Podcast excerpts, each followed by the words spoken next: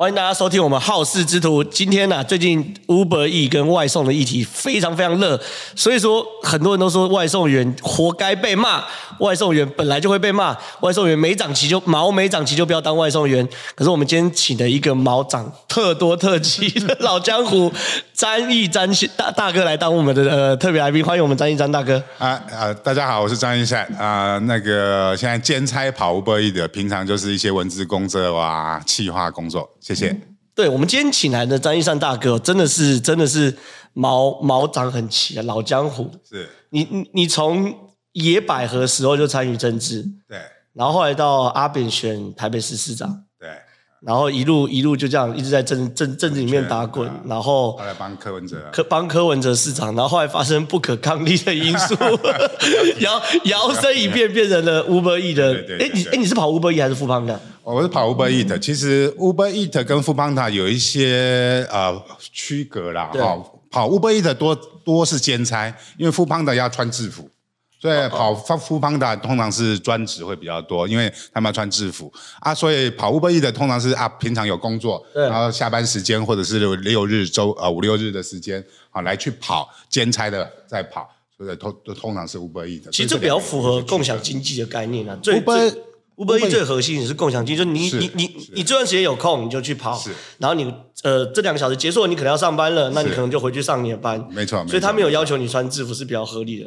对，Uber Eats 其实他一开始的精神，甚至是跟旅游有关系的。外外国人来台湾旅游，他骑摩托车到处玩的时候，他如果把他的时间，呃，一些多余的时间给这些需要餐饮的人，这是 Uber Eats 刚开始的一个精神。那当然，现在越来越多人把它当成专职的工作啦。但是，像我是个人是把它当成呃锻炼身体、体验人生的一个地方。对对对对对。真的修修修行要在红尘中修行。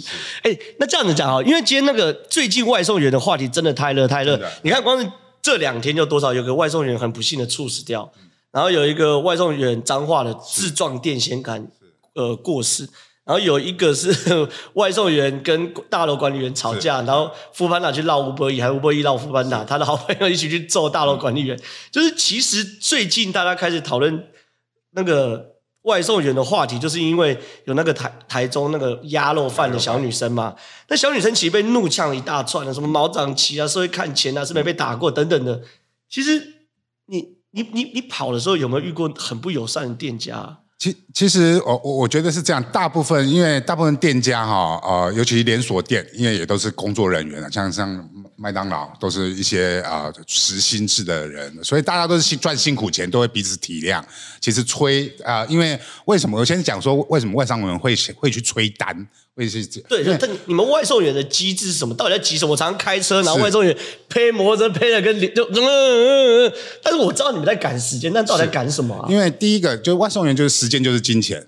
他每送一趟单算一次钱，他等单的时间都不算钱，所以他如如何尽快的把一趟单送完之后，可以接下一趟单，所以每一单每一单的间隔越少啊，啊每一单的时间越少，他赚的钱就越多啊。对对，所以对他们来讲，对对对，对他们来讲，等待的时间都叫他浪费时间了。所以，他我们常常在说，我们在我们我们在那个所谓的呃逛马路，或者是是呃那个顾街头，我们在顾街顾马路啦哈，顾马路的时间是对我们来讲是非常浪费的。对，所以我们希望说单单相连到天边啦，就是每一单都可以接在一起，然后我们就单单相连到天边，就可以从今天早上九点一路这样接的到晚上十点都可以下班，啊，那可以赚。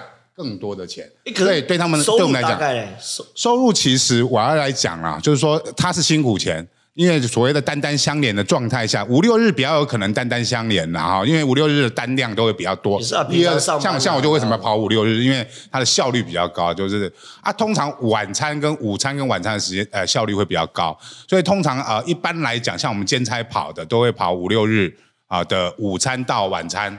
啊，宵夜啊，顶多到九点十点，然后结束，然后这样希望能够，呃，如果像以我的经验，在五六日三天，然后我们会冲那个九十趟的趟奖，再加上趟奖三天九十趟，大概冲三天九十趟，我我个人来讲，都每三天都冲只有九十趟啦，啊，冲九十趟大概有一万块左右的收入。以这样来讲的话，就是对于呃呃上班族来讲，一些上班族或者是我们的斜杠人生，一些呃像这种兼差呃顾问啊，他不是一个专职的工作者来讲，这是一个不无小补的一个收入。对，就是说啊，大概三天可以跑个三四万啊，一个月可以跑个三四万来做一些补贴。所以那个小女生其实去催单，坦白说，哎，你有看那个细节吗？她到底是店家脱单还是小女生？呃，我我觉得是这样，中午等单一定是必然。然后为什么必然？因为单多，尤其是他们算是一间啊外送的名店。对，外送名店呢，他他就必须要有时间去消消消化消化他的单量。那另外外送员对外送员来讲，他一定急，他一定会催，所以从中间一定会有冲突。我们最常吃到的负评，也就是这个这个冲突嘛，就是我们催店家，店家觉得我们态度不好，就给我们负评。其实也也有一些评分的机制，不一定要用到骂人呐、啊。我觉得是最大的问题是我们催单也是我们的必然，他们必须体谅我们催单，他们也可以给我们吃负评，负评对我们影响是很大的，因为我们吃太多负评的时候，我们是会被所谓的锁单，锁单的意思就是说我们就不能再做了，就可能要一个月后我们才能再做，所以才能解锁了。所以锁单对我们来讲影响是很大的，所以店家只要给我们负评，如果他觉得不爽。就给我们负评就好，他不应该用这样的言语去辱骂了哈。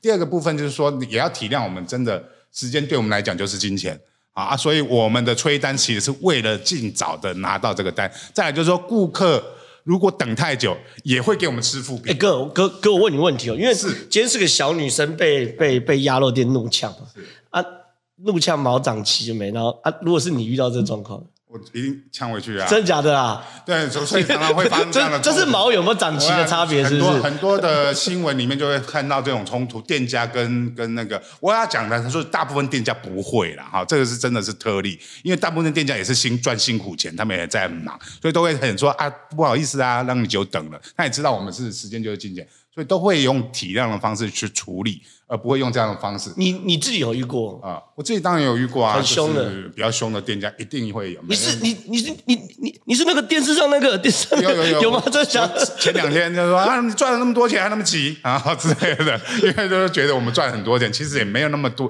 其实我说赚很多钱是是可以，如果啊很多网络上说啊可以赚到八万十万，那是每天工作十二个小时，这种天，而且是讲白一点是这种天气越冷越下雨。单越多越要去冲，所以你就看到看到很多人为什么那么，而且它是很多的风险。我最近希望大家多去跟啊、照顾 Uber Eat 的一些权利啦哈，因为他们开始要缴税了，外送员的权利他开始要缴税了。那但是呢，我们却有一个立法委员，我还是要点一下名，虽然他后来撤案了。赵天林说那个手机架的问题。那个对我们来讲，那个吃饭的工具，如果我们那个手机这样，我根本没办法跑单。对我们来讲，我们那个是导航。我们从从、啊、你可以背下来路线，然后再跑啊。哎，那每一个都是在小巷弄里面，多难找。如果没有那个导航，我们是完全走投无路。那个叫真的根本就就是走投无路。所以不要再制造我们的呃外送员困扰。我们都会愿意。你你现在常常看到我们，我为了赶单，我们都还是遵守交通规则。所以你看到啊，我们常常骑着摩托车哈，呃，牵着摩托车呃过马路。这个是，是左转嘛？对，这是为了赶单，为了节省那个时间啊，其实是用体力换来这个时间。对对对，就是赵天麟这件事情，其实要从头讲的，就是他提案修了一个法，是，说摩托车上面不可以装一个架子，那个架子有骑摩托车就知道那是用来看手机的导航的。其实坦白说，我觉得蛮莫名其妙的，因为因为因为摩托车看导航跟开车看导航是一样，是都需要导航。那你然后后来他当然自己撤案的啦，所以这件事我就不谈。可是我们要谈更深入，因为很多问题都会牵扯到到底 Uber Eats 跟 Foodpanda 有没有管理责任。呃，因为因为他们就他们其实不管是从最开始的 Uber 来说，到后来的 Uber E 或者呃共享经济都一样，他们认为说他们只是平台，他们只是媒合，所以管理责任他们是希望降到最低的。可是很多冲突，如果他们其实在城市上做改良，或者在制度上做改良，可以避免这件事情。就他到底有没有管理责任？你觉得？哦、呃，先不要讲呃其他的所谓的政治上或者是管理上、行政上的管理责任，因为我们叫做自营业者，他们其实我们我们其实不是劳工哦，我们是自营业者。如果说在行政上的一些管理责任，比如说劳保、健保，我就不提了。但是就在针针对他们是一个平台业者的责任来讲了哈，譬如说我们用这个冲突事件，嗯、它实际是可以透过一些平台的改善改进。让所谓的等单的时间变短的。这么这么啊，譬如说啊，我现在接到单，我需要十五分钟才能出菜，那我可能在第十分钟的时候，他才去叫这个 Uber，因为通常我们五分钟都会到定点。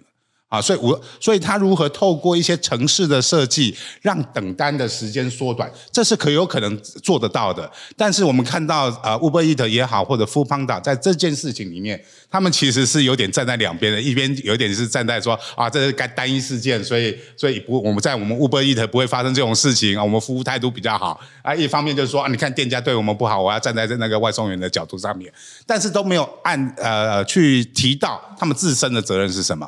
其实自身有没有责任？有，平台的设计上面就有问题，所以才会让店家跟接单者跟消费者这三方，他们对于等待时间的期待不同，所以才产生冲突。对啊，对啊。所以这个东西其实是可以透过城市的设计，我想大家呃，尤其正浩对科技也很了解，对这种这种软体简单的一个小城市的改善，它可能就解决这个问题了。因为我有点不懂，它其实应该切两呃切三块，一块是。你从接到订单到店家的时间，另外一个时间是你在店家待的时间，最后一块是店家到呃点外卖那个人家里的时间。其实你的责任只有前后两块时间，是。中间那块时中中间那块应该要算店家店家的时间，可是现在是没有切开来，对不对？是，而且这个那中间那块如果是店家做的慢的话，我负评能给谁？啊，应该要给店家嘛，对不对？我们是一是可以给店家负评，但是店我们给没有切成三块，我们给店家负评是没有效的嘛，因为店家是付上架费给 Foodpanda 或 Uber Eat 嘛，对，所以他们只要付钱，他们就可以上架。对于我们来讲，我们是我们是吃到负评，我们就不能接单的。呃，给负评在在他们逻辑有效啊，就是我今天肚子饿，我有三四个选项，是这个特别慢，每次好几个人给很慢，是那这个诶出餐快。然后送餐快，那我就会写点这家。但是店家的负评，店家的负评不会影响到消费者的选择啦，因为消费者的选择就是好吃不好吃。OK，不管出差慢或者是送的慢，其实所有的负评都是外送员在承担。OK OK，所有所有所有人都会怪外送员送的慢啦，尤其消费者。好，所以外送员同同时遭受到店家我们在催单的时候的的责骂，我们也要承受到消费者。他那边送的慢，他给我们负评的风险，所以为什么我要催单？除了说我们呃时间就是金钱之外，其实我们很怕吃到这双方的负评。那这样的东西对外送员压力是非常大，也就是说，为什么外送员在路上会不断的所谓的用生命数个血便当？又有一个医生讲就是血便当。就是用生命换出来给大家的一个便当，所以也希望所有的消费者在等单绝对不会故意拖啦。尤其外送员为什么不会会故意拖？因为对他们来讲，时间就是金钱，他们宁可快送。所以呃，给当你很慢收到的时候，千万不要给外送员负评啊，甚至给他一个鼓励，说辛苦了，一定是他中间发生了什么事情来导致他送。有没有有没有你送的过程有没有遇到那种佛心的？呃，有，其实还给给给大的那个小费。其实现在是有小费机制，其实我们收到小费都是非常感恩呐。那很多很多的，其实对于我们来一些小动作，啊，你你不用上来，你在楼下等，我马上下去。对于来讲，我们少跑五五层楼的楼梯，对我们来讲就是一个。非常感恩，是因为像像说真的，一天来讲，我们要跑二三十层楼，都都都是不在少数。那其实最佛心的是，他点完之后，然后跟你讲说，这个是点给你的午餐。有吗？是你有真的是你粉丝点的吗？闹钟？不是不是，就是你也不知道是谁。然后他他点完之后，他叫你到一个地一个公园那等。然后等的时候，他就简传简讯给你说：“这是我点的。”然后啊、呃，我知道你很辛苦，你饿了，给你吃。做做梦梦到了，不可以拿这边讲。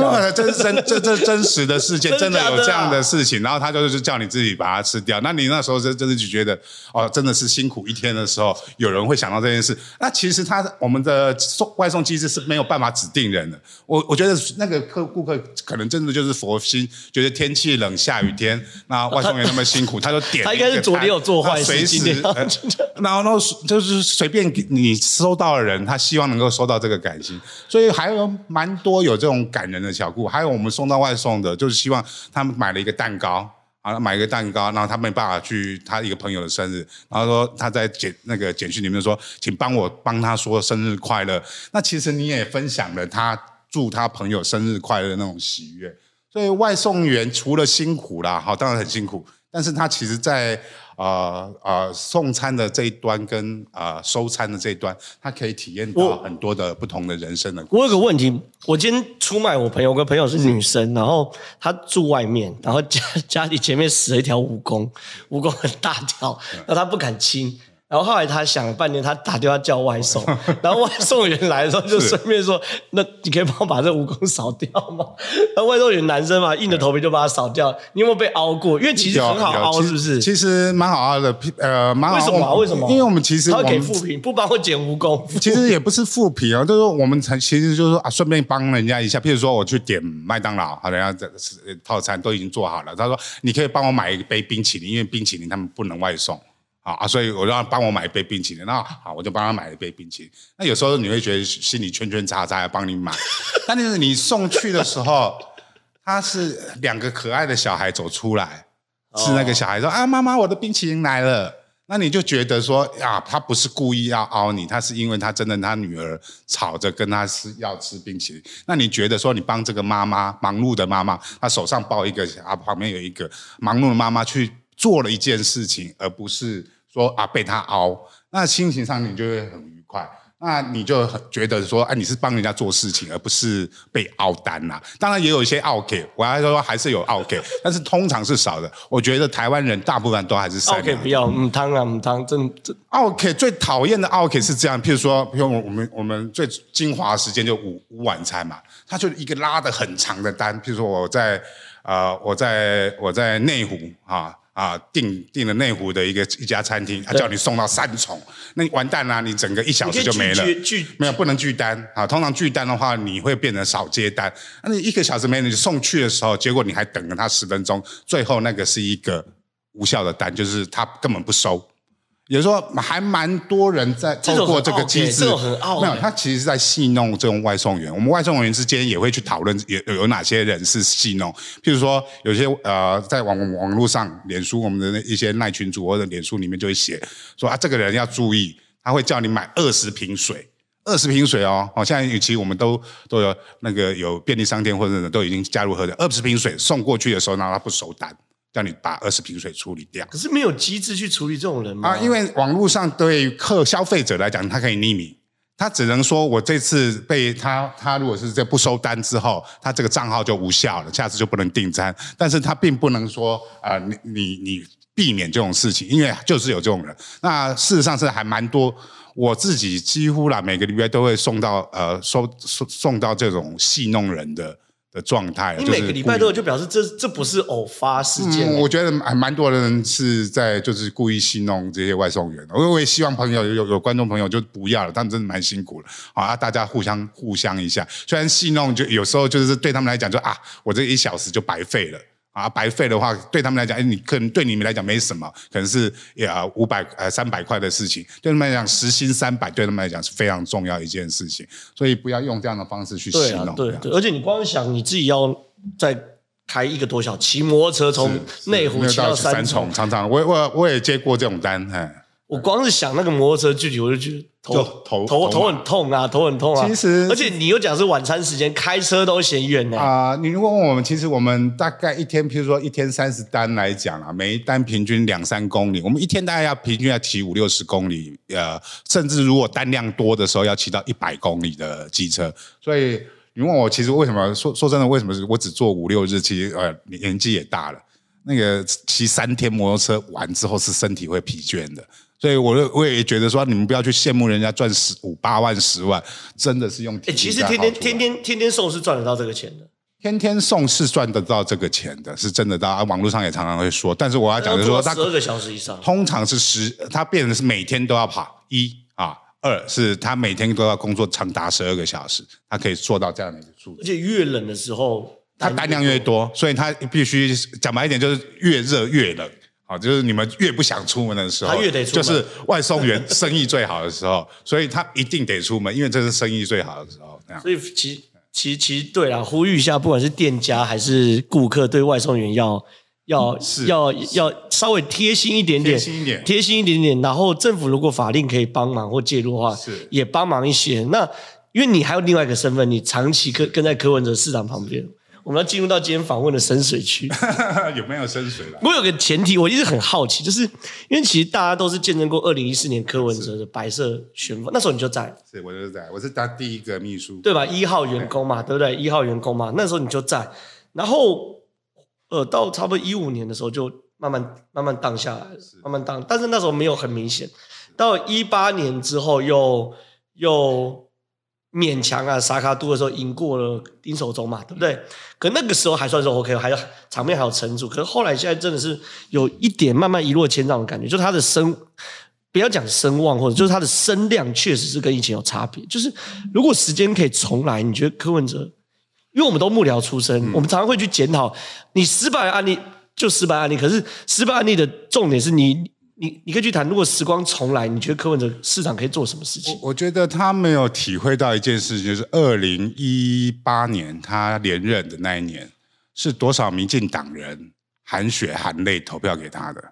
是因为另外一个太讨厌了？呃，他以为是他自己的魅力去投票给他。我我觉得他当然有魅力，那那魅力证明就是民众党现在的支持度大概就是十趴左右的一个支持度。双北啊，双北对啊，大概十趴左右的支持度。那剩下其实是民进党很多人为了不让国民党当选的这个情绪，让他当连任的。但是他连任这些，他没有体谅这些人是含血含泪的时候，他在做的第一件事情就是欺负小英。所以让很多民进党人脆心嘛，嗯，啊，我觉得这个“脆心”这两个字啦，就是说你在连任之后，你没有去体会到你的连任是很多民进党呃支持的情况下，然后你去用最大力度去攻击了蔡英文。啊，那当然是那时候蔡英文民调也不高了哈，但是你不能想说一个人民调不高之后永远不高，后来整个蔡英文旋风嘛，把整个。啊，整个国际情势也好，或者人家说蔡英文小英捡到枪嘛，整个国际情势的转变有利于啊小英的呃的的的，路线的时候，你这些人会对于你是从爱生恨的，因为你你在人工哦，台湾人工你卖赢叫个赢位嘛，伊都是黑的时阵你已经赢，你卖赢叫个赢位，一个卖赢位啊。第二第二个部分，我觉得是他成立民众党，因为。呃，无党籍有没有他？哎、我们一个一一个问题一个问题来聊，因为其实你刚刚说了一句话，我觉得可以可以继续往下聊，就是你说柯文哲没有意识到是很多民进党的人含泪去投给他，他认为是他自己的魅力，所以我觉得其实这件事情是可以切开，就是我认为柯文哲跟柯文哲跟柯文哲市长是不同的概念，柯文哲是他会有他的人格特质跟人格。优点或者个缺点，可柯文哲市长是单纯谈他的施政，我们分开谈。你觉得柯文哲作为一个市长是怎么样的事？是 OK 的吗？是第一个，我我觉得他认真没有问题，但是他的问题也就是他太认真的做一个科长。因为人家都说柯文哲是科长，因为你管得太细的时候，你让下面是没有空间。第二个部分就是也是他人格特质，第二个他对人的不理解。所以他没办法好好的用人，啊，很多人就因此离开，好的优秀的人才离开，到最后他只能用听话的人，啊，那这个部分是他最大一个问题。所以到最后听话人就是，你看他所有的现在一级首长，包含副呃副市长，除了黄珊珊以外，其他几乎都是用公认人员出身的。那所以这个部分是呃他最大的问题，用人跟他没有办法完全的授权。可是这种人在。就是觉得有有有觉得自己是偶像，然后自恋情节的人在政政坛屡见不鲜的。他马马英九也是这样子啊。啊，对，所以都都会有一些共同的一些问题出现嘛。哈，反那反过来说，对于但是我我要讲的是说，柯文哲还有一个比他更严重。我说用人，他其实他自己性格上面，除了贡高我慢啊，你说的傲慢这这这种性格，觉得自己很优秀的这样的性格之外，他其实对人的处理其实是很。他自己都知道了，所谓的亚斯伯格，大家会觉得说他是装的，其实这个我觉得是真的，是亚斯伯格的人，他没办法跟人家亲近。然后亚斯伯格他其实有点恋母情结啦，那个恋母情结的概念就是，我会对于我第一个看到的这个人，啊，就就认认定是他了，所以他越亲的人他会越用。所以你看他是用人为亲哦，包含啊、呃，到最后为什么蔡碧如可以？啊、呃，整个掌控市长室啊，然后到最后的呃，蔡壁如去立立法院，他觉得不行，不不，又把蔡壁如弄到立法院的时候，现在反而越亲，越亲是用他妈妈妈所推荐的人，然后随随时都会讲他妈妈啊跟他交代的话，这个我觉得是他，如果问我是有一些亚斯伯格的相关的一些症症状啊症状的，那对于人的不亲。那其实这两年哦，我们一开始做那幕僚的时候，其实不断的在调整他这个部分。对，譬如说，我要谈的是，我们是幕僚出身的，幕僚没办法决定你老板长什么样子，你能够处理的是，你有这样的老板，你要怎么样去调整，端出这呃合口味的菜，你没办法选择你的你的材料是什么，但是你幕僚该做的是把这个菜炒成一盘大家可以接受的嘛，所以中间的调整都无效吗？因为我们努力的调整，当然我我不觉得说完全是柯柯市长的问题哈。那包含民进党在这个前四年里面，他其实民进党有很大的问题啊，包含我我直接讲，譬如说啊，在处理韩国瑜事件啊，我要啊，北农北农啊，北农的北农对北农事件的时候，其实柯文哲是想要所谓妥善处理的，就是让你台湾人工用桥的啦，桥的意思说，我把韩国瑜拿来的市府做顾问，我还因此。调到很机会去做副执行长，然后把顾问缺留给韩国瑜。那但是民进党、哦、原本韩国要缺接接我的顾问缺啊，就是在市府 市长室旁边的顾问缺。好啊，所以所以啊、呃，像这样子，如果当初可以啊，民进党可以不要这样大力的攻击韩国瑜，让韩国瑜觉得不愿意接受这样的位置的时候，这样子我们根根本就不会有韩粉这件事情的发生嘛。对，所以民进党在那个过程里面，除了针对韩国瑜，我觉得啊，有一股势力也在针对柯文哲啦。他们不认，他们认为要在提前歼灭，不让柯文哲连任了。事实上是民进党内是有一股声音是不让柯文哲连任的，所以你但是有一部分的声音是希望柯文哲连任的。那我就属于那个部分的声音。哦，所以你也不能怪柯文哲连任成功之后。你觉得他杀错对象，不应该杀蔡英文？呃，我我是认为是说，你当然有气，因为你这个过程里面跟民进党协调的过程，你你当然有气，但是你在判断的时候，你政治人物判断，你如果按完全按照自己的情绪去处理事情，你当然大为不了嘛。那你就是因为你被人家利用你这股气，去让你陷入了我把你推到蓝那边的策略。因为民进党知道你我跟你合不来的时候，我就把你的选票的。的瓜分的那个部分，我就把你推到啊、移到蓝营那边。所以为什么现在民众党被人家说成是小蓝的原因，是民进党很聪明的把你柯文哲推往蓝营那边。那但是你柯文哲可以不嘛？但是你却啊、落入了自己的这个陷阱，情绪上的陷阱，去针对了小英做呃提早做攻击。那你针对小英去提早做攻击的时候，你就被人是认为是蓝营的一部分。对啊。那你刚才有提到说，另外一个如果时间可以重来，你认为他不应该成立民众党？是因为我们都知道台湾的制度的问题，会让小党它形成只是一个呃血儿不分区立委的政党，而没办法成为一个选总统的政党。一对一的选举都很难。对，一对一的选举，单一选区，单一多席是多席是有机会，你议员可以有机会，但是单一选区的立委你就很难，然后总统你就很难，因为你有一个政党，你没办法往外扩。我们我们就讲宋楚瑜，你不可能比宋楚瑜、宋主席做过省长，然后所谓的后那个，你说气势再高也高不过高不过宋主席啊的的的亲民党，那你也没有李登辉的领导的台联啊的厉害，你怎么可以认为说你自己领导民众党是可能登上大位？但是以呃政治的呃影响力的延续来讲，成立民众党是对的。譬如说，哦，我我觉得啊，就每就你就可以不断的维持啊，至少二零二二年会有，但是你对于选总统这件事情是不利的。所以那时候，其实在呃二零一八年那时候在判断的时候，到底要选总统还是成立民众党？后来是成立民众党嘛？对，那表示你对于选总统这条路其实有点半放弃状态，只不过透过选总统的的声势去拉高这个政党的支持率。那谁会最希望呃成立政党？其实我我想想当不要讲蔡壁如了，想当立委都想让你赶快成立政党了啊！但是你自己并不是想要当立委啊，只是想当总统的人，你怎么会被这些想当立委的人影响呢？这个就是柯文哲另外一个问题，他常常会觉得说啊，我要我不要做决定，你们大家讲一讲有共识，我就跟着这个共识走。但是每一个人其实都是为了自己，不是为了你在做事情的。嗯。可是那如果好，时光重来到二零一五年，假设柯文哲还是以自己，假设我我是柯文哲，我以我还是希望有一天我可以变成总统。第一个，你你认为不应该那么早跟民进党翻脸，甚至不该跟民进党翻脸。可是民进党会允许柯文呃呃，然后第二个不要成立政党，因为成立政党是翻脸后的必然结果嘛，对不对？因为我已经翻脸了嘛，我没有没有基地，我没有我没有后台，我必然需要一个需要一个自己的组织。所以，可是回过头来，民你你认为民进党会不跟柯文哲翻脸？这会陷入到民进党更深层的问题，就是民进党下一届的总统候选人会愿意礼让给柯文哲吗？如果这是个死局的话，就表示台湾已经没有第三势力或无党籍的空间。你懂我意思吗？就这个这个人，即便被某一个政党捧起来，然后声望那么高，可是高到一个程度的时候，一开始养寇自重，我慢慢养你，慢慢养你，到后来我还是要杀你。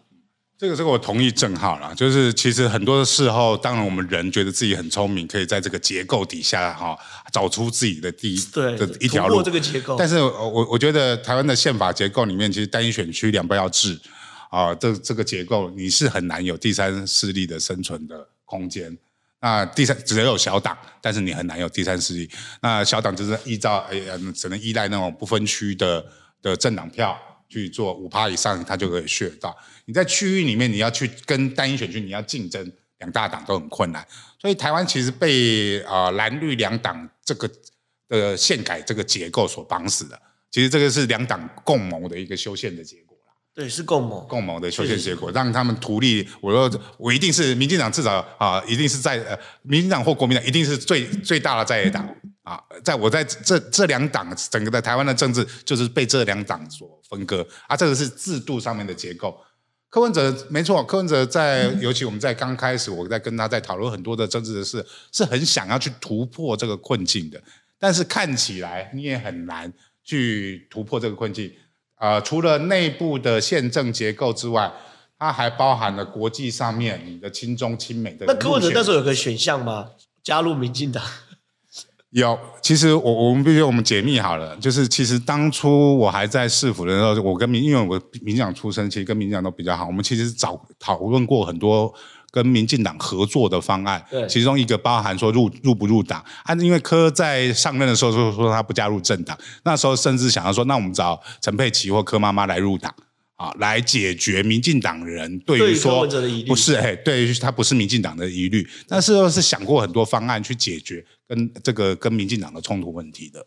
对，结果后来也没有。你看，那你如果最后最后解方如果是柯文哲必须在某种程度上跟民进党做关联或妥协的话，其实坦白说，也意味着在两大党的结构之下，真的没有。